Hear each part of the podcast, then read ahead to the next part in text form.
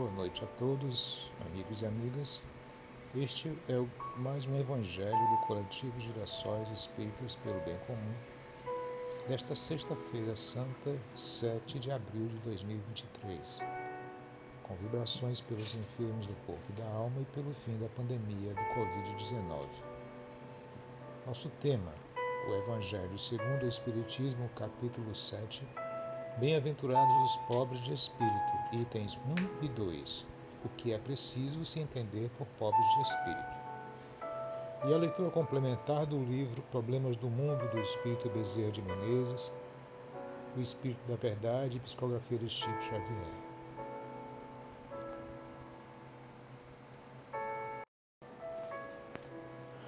Problemas do Mundo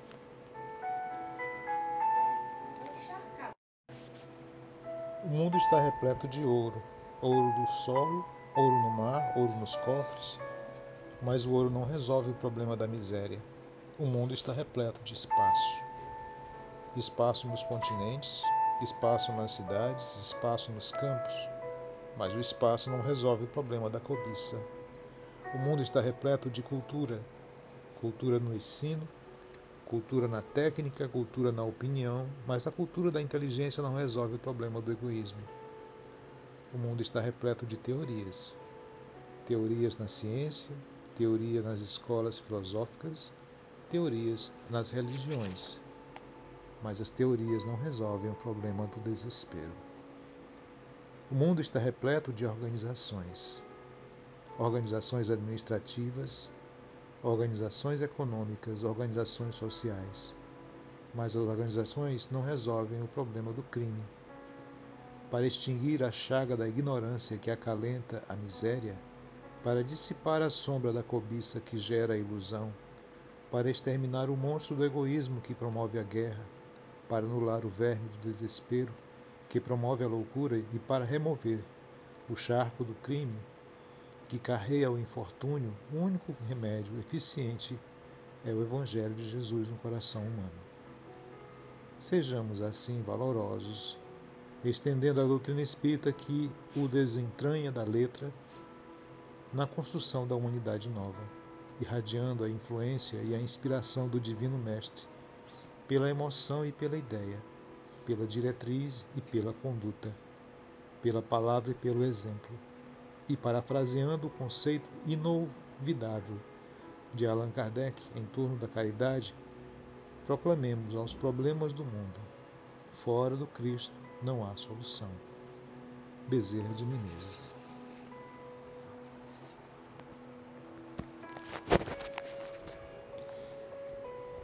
Nessa Sexta-feira Santa,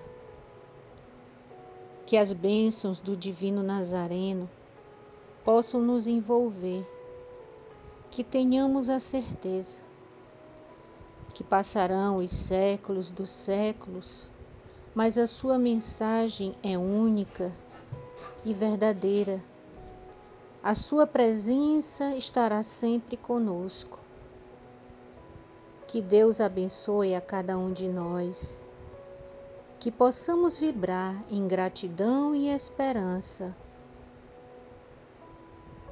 ao nosso Deus, nosso Pai, por nos ter dado Jesus de Nazaré, Jesus de todos os povos.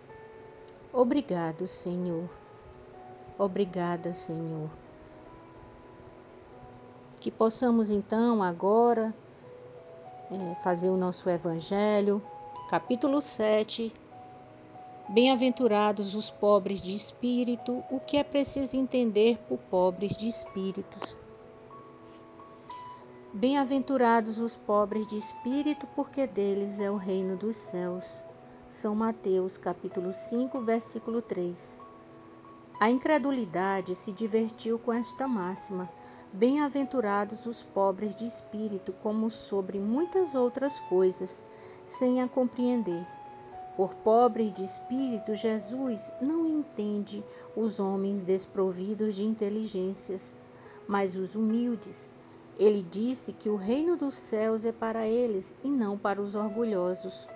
Os homens de ciência e de espírito, segundo o mundo, têm geralmente tão alta consideração de si mesmo e de sua superioridade que olham as coisas divinas como indignas de sua atenção, seus olhares concentrados sobre sua pessoa não podem se elevar até Deus.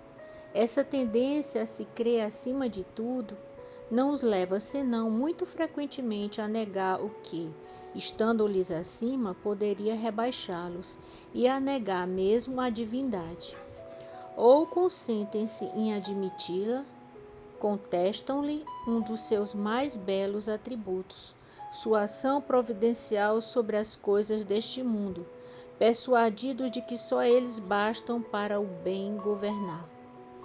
Tomando sua inteligência por medida da inteligência universal e se julgando aptos a tudo compreender, não podem crer na possibilidade daquilo que não compreendem.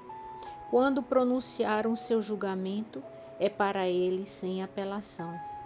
Se se recusam a admitir o mundo invisível e um poder extra-humano, não é, entretanto, porque isso esteja acima de sua capacidade, mas porque seu orgulho se revolta com a ideia de uma coisa acima da qual não podem se colocar e que os faria descer de seu pedestal. É porque eles não têm senão sorrisos de desdém por tudo o que não é do mundo visível e tangível. Eles se atribuem muito de espírito e de ciência para crerem nestas coisas, segundo eles, boas para as pessoas simples, tendo aqueles que as levam a sério por pobres de espírito. Entretanto, o que quer que digam, lhes será preciso entrar como os outros neste mundo invisível que ridicularizam.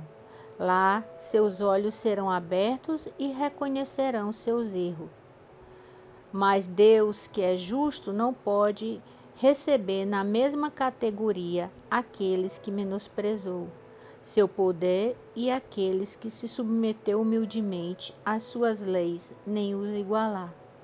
Em dizendo que o reino dos céus é para os simples, Jesus quer dizer que ninguém é nele admitido sem a simplicidade de coração e humildade de espírito que o ignorante que possui essas qualidades será preferido ao sábio que crê mais em si do que em Deus.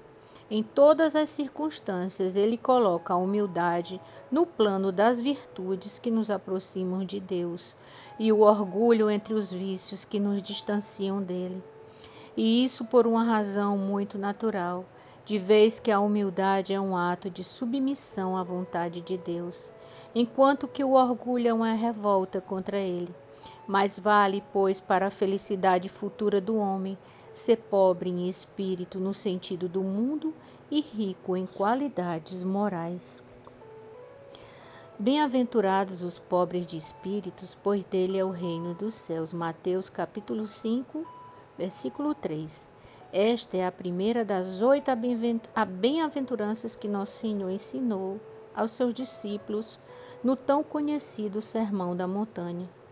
Dado que a palavra bem-aventurada em grego significa ditoso ou feliz, é importante estabelecer que as bem-aventuranças apresentam um contraste bastante claro entre a felicidade segundo Deus e a felicidade segundo o mundo. Do mesmo modo, o outro aspecto a considerar no estudo das bem-aventuranças é que elas nos apresentam as diferenças entre um cristão e um incrédulo, ou seja, são uma descrição do caráter cristão que inevitavelmente contrastam com o caráter do mundo. Agora, para entender esta primeira bem-aventurança, devemos descartar algumas ideias equivocadas sobre o que significa ser pobre de espírito e para isso é necessário responder: quem não é um pobre de espírito? Um pobre de espírito não é alguém com baixa autoestima ou uma pessoa calada e introvertida. Também não se refere às pessoas que sofrem e àquelas que são oprimidos, rejeitados e abusados, porque todas essas situações também são experimentadas por incrédulos e o Senhor nunca louvaria o mundo por suas misérias. Em grego, a palavra pobre é pitojos e comunica a ideia de mendigo, pobre, coitado e desamparado. Esta palavra denota pobreza absoluta e pública. Com isso em mente, e a distinção que nosso Senhor faz ao dizer pobre de espírito, fica claro que não estamos falando de uma pobreza material ou terrena, mas de uma pobreza espiritual. Então, quem é o pobre de espírito? Ele é uma pessoa que reconhece sua miséria espiritual na presença de Deus. Um espírito pobre é aquele que sabe que está espiritualmente arruinado quando estamos sem Deus. Ele está desprovido de todas as virtudes e reconhece a sua pobreza total diante do Senhor. Refere-se à profunda humildade de reconhecer a absoluta falência espiritual em si mesmo quando estamos separados de Deus. Os pobres de espírito exibem uma, uma genuína humildade e são despojados de todo o orgulho. Daqui em diante entendemos que o pobre de espírito não confia em si mesmo, mas desesperadamente procura graça e misericórdia. Isso contrasta com o espírito do mundo que nos diz: confie em você. O pobre de espírito também não se orgulha de seu progresso ou realizações e reconhece, reconhecendo sua baixeza, olha para os outros como superiores. Estes são os abençoados, estes são os bem-aventurados. Bem-aventurados os pobres de espírito, pois deles é o reino dos céus. As, as Escrituras nos mostram esse tipo de humildade em vários homens do povo de Deus. Isaías também reconheceu como terror sua imundícia ao contemplar a visão de Deus em seu trono. E até mesmo Pedro, que intimidado por sua pecaminosidade se prostrou humilhado diante do Senhor. Todos eles, reconhecendo sua miséria espiritual, todos eram humildes e dependendo da graça divina, eram pobres de espírito. Mas a bem-aventurança termina com a promessa, porque deles é o reino dos céus. Isso significa que somente aqueles que compreendem a sua condição pecaminosa e reconhecendo a sua ruína espiritual são aqueles que se achegam humilhados diante de Deus e são recebidos em seu reino. Bem-aventurados os pobres de espíritos, pois deles é o reino dos céus. Deus, nosso Pai de infinita misericórdia e bondade, extremamente gratos pela presença do nosso Divino Mestre Jesus, por toda a sua trajetória de dedicação e amor por cada um de nós. Que durante todos esses séculos dos séculos, após a sua ressuscitação, continua conosco em espírito, em amor, em verdade, nos conduzindo, nos iluminando e nos aparando Rogamos, Senhor, por cada criatura deste planeta.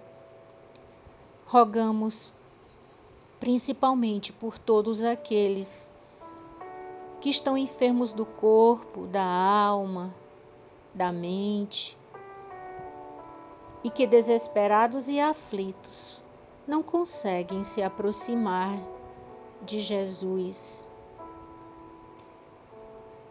Rogamos também, Senhor, pelo fim da pandemia do Covid-19, que juntos possamos semear pensamentos melhores para um mundo melhor. Abençoa todas as crianças e jovens. Abençoa a natureza. E mais uma vez, Senhor, gratidão pelo nosso amado Mestre Jesus. Este foi o Evangelho do Coletivo Girassóis Espíritas pelo Bem Comum.